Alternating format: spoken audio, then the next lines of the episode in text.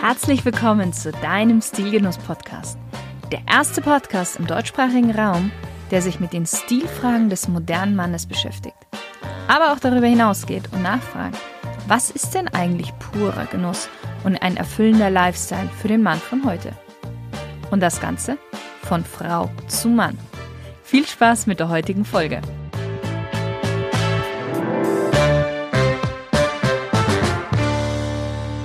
Hallo lieber Stilgenusshörer. In der letzten Folge habe ich dir ja die sechs Shopping-Hacks verraten, mit denen du Zeit, Geld und Nerven sparst. Wir haben aber auch darüber gesprochen, falls du dich erinnerst, dass es das Ziel ist, insgesamt weniger zu kaufen und dein eigener Stil zu finden dabei der Anfang ist. Warum sollten wir weniger kaufen und warum hilft dir dabei dein eigener Stil? Ich möchte mit der zweiten Frage starten und ich bin am Ende der letzten Folge schon etwas darauf eingegangen. Ich verlinke dir die Folge auch nochmal in den Show Notes. Wenn du deinen eigenen Stil gefunden hast, dann wirst du effektiv weniger Kleidungsstücke brauchen. Denn du hast dann eine funktionierende Garderobe, die aufeinander aufgebaut ist. Du hast für dich ein Rezept, wie du mit wenigen Kleidungsstücken eine Vielzahl von unterschiedlichen Outfits kreieren kannst. Zumindest, wenn du nach meiner Methode deinen Kleiderschrank aufbaust.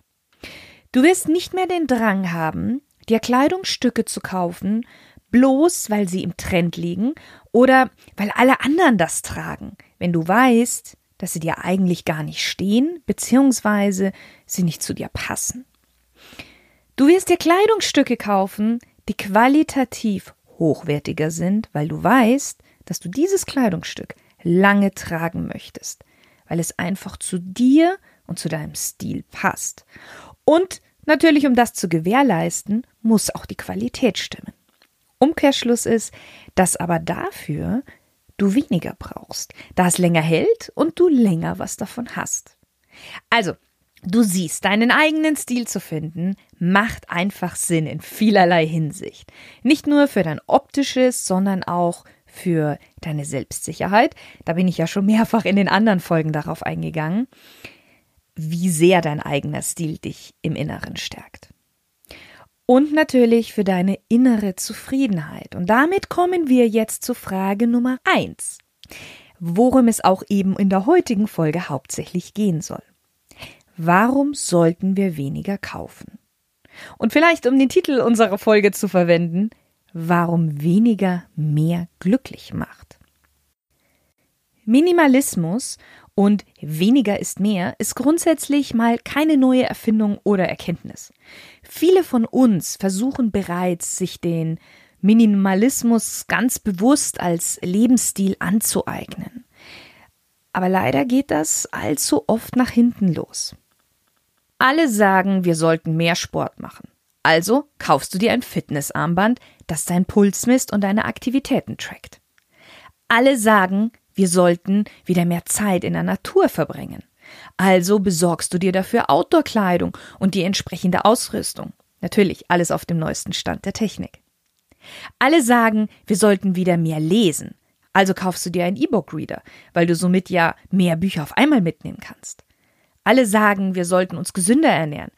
Also kaufst du dir einen Hochleistungsmixer für Smoothies. Du siehst schon, ich könnte ewig so weitermachen und ich bin mir sicher, ich habe auch schon bei dir einen Nerv getroffen. Wir kaufen und kaufen und kaufen, um ein besseres, erfüllteres und zufriedeneres Leben zu haben. Aber macht es uns zufriedener? Im Durchschnitt besitzen wir circa 10.000 Gegenstände. Ist ganz schön viel, wenn du dir das mal so vorstellst. Es gehört zur menschlichen Natur, dass wir ständig versuchen, Erfolge zu erzielen. Sich etwas Schönes oder auch was Neues zu leisten, versetzt uns ziemlich leicht und auch sicher in Euphorie und wir erleben ein Erfolgserlebnis. Selbst wenn du wenig Geld zur Verfügung hast, kannst du dir diese Euphorie leisten, denn ein paar Schuhe oder auch ein neues T-Shirt gibt es ja mittlerweile schon für ein paar Euro. Sogar eine luxuriöse Espressomaschine kann sich wirklich jeder leisten, wenn man jeden Monat eine kleine Rate abbezahlt. Hinzu kommt, dass immer mehr Menschen sich über Statussymbole definieren. Jeder will zeigen, was er hat, was er sich leisten kann, weil darauf kommt es ja an. Angeblich. Mit Besitztümern, also mit dem Haben, befriedigen wir nämlich ein weiteres wichtiges Bedürfnis. Mit dem, was wir kaufen, festigen wir auch unsere Identität. Wir zeigen damit, zu welcher Gruppe von Menschen wir gehören wollen.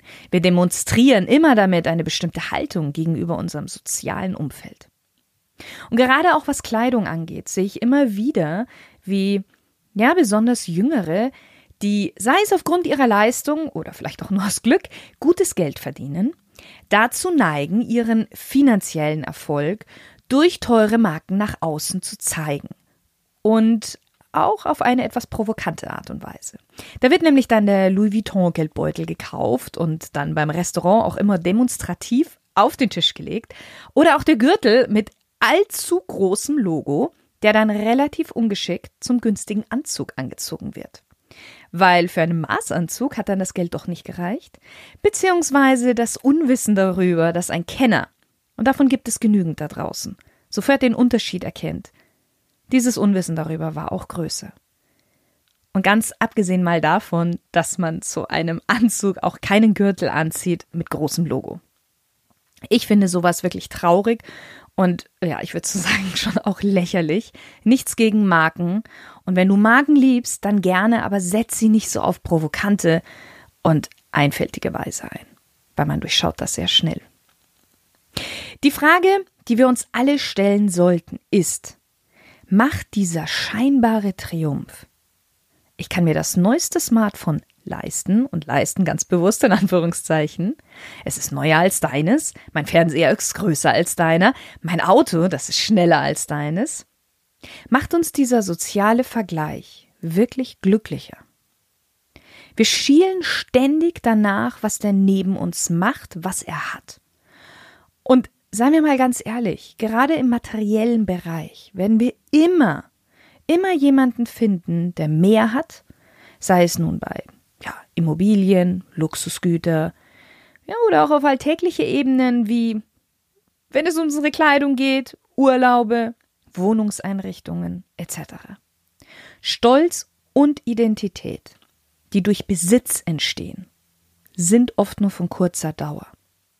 Und anstatt uns zu fragen, wie kann ich denn den anderen imponieren, sollten wir uns fragen, wie kann ich mir selbst imponieren? Wie kann ich meinen Stolz und meine Identität auf einer anderen Ebene zeigen und auskosten? Viel wertvoller und lohnender für die eigene Zufriedenheit sind nämlich stattdessen Erlebnisse. Gemeinsame oder auch einsame Momente großer Freude, Aufregung oder auch Entspannung und Ruhe. Denn wenn du mal stirbst, kannst du all die materiellen Dinge nicht mitnehmen, wohin du auch immer gehen wirst. Aber die Erinnerungen an die Erlebnisse, an die Momente, die du erlebt hast. Was ist also die Lösung? Verzicht. Aber Verzicht, weil man es kann, nicht weil man muss. Im Unterschied zum Mangel aufgrund einer persönlichen oder generellen Notlage begründet sich Minimalismus durch einen Verzicht auf Dinge, die man sich eigentlich ohne Probleme leisten könnte. Diesen Verzicht musst du aber vor allen Dingen auch wollen, weil sonst macht er wenig Sinn.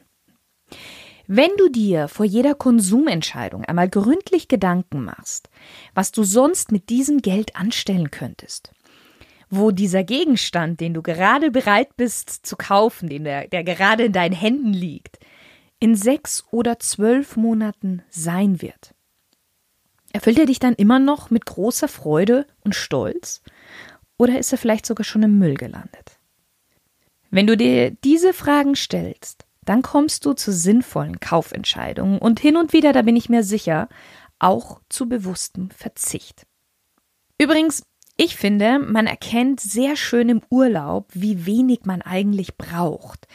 Und zwar dann, wenn man aufgrund von einem Maximalgewicht gezwungen ist, wenig einzupacken.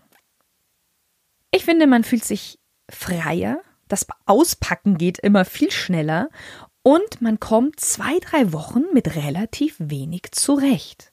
Ich bin mir sicher, du hast das selbst schon mal erlebt. Und dieses Prinzip lässt sich auch zu Hause anwenden und auch auf andere Lebensbereiche. Denn wenn du nur zwei oder drei Hosen besitzt, musst du bei der Kleiderauswahl nicht lange überlegen. Und du bist dank deiner stilsicheren Garderobe trotzdem immer gut angezogen. Wenn du nur eine Pfanne hast, erübrigt sich die Frage von selbst, in welcher du dein Essen kochst bzw. anbrätst. Hinzu kommt, dass du viel pfleglicher mit der Pfanne umgehen wirst, da du ja nur eine hast und im Vorfeld auch dir überlegst, ob du dir eine billige, von sichtbar schlechterer Qualität kaufst oder lieber ein bisschen mehr investierst, um dann die gute zu kaufen, die du lange benutzen wirst, weil sich nicht so schnell die Teflonbeschichtung löst. Du musst dir immer vor Augen halten, dass jeder einzelne Gegenstand austauschbar ist. Und viele davon, die wir besitzen, sind sogar womöglich überflüssig. Und jetzt entsteht daraus eine spannende Geschichte, die das weniger besitzen für viele so interessant macht. Denn um die Dinge, die wir ja nicht haben, brauchen wir uns ja auch nicht zu kümmern. Sie können ja nicht kaputt gehen. Sie verursachen keine Kosten und sie brauchen auch keine Pflege. Materialistisch ausgerichtete Menschen haben auch immer ein gewisses Zeitproblem, weil wer kaufen will, braucht Geld. Er muss viel arbeiten, er muss das Geld dann später ausgeben und sich nicht zuletzt dann um den Besitz kümmern.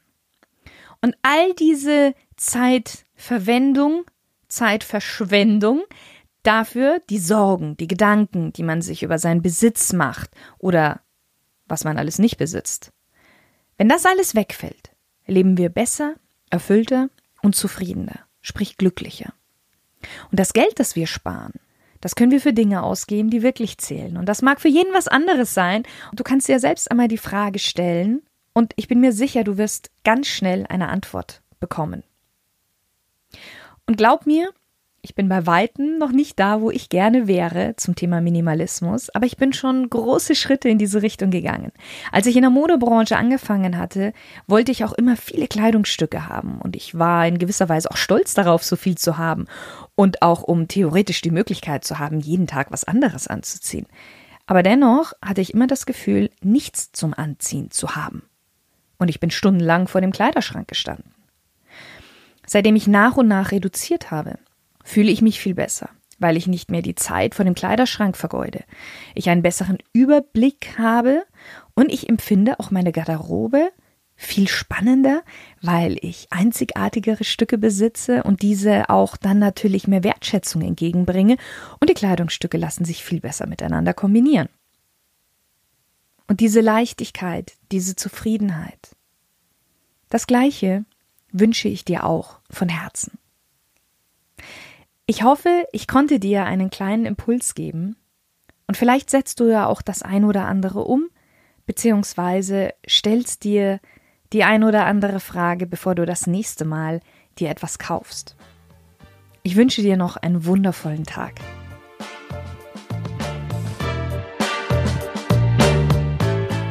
Bist ein treuer Stilgenusshörer und fragst dich jetzt schon seit längerem, wie du souveräner und authentischer auftreten kannst. Dann aufgepasst! Es gibt nämlich jetzt einen Link speziell für Stilgenusshörer, unter dem du dich für ein kostenloses Beratungsgespräch bewerben kannst. Und da zeige ich dir dann, wie du mehr aus dir und deiner Kleidung herausholen kannst. Einfach unter www.shirinsayed.com slash Termin anmelden. Den Link findest du nochmal in den Show Notes. Ich freue mich auf dich deine Shirin.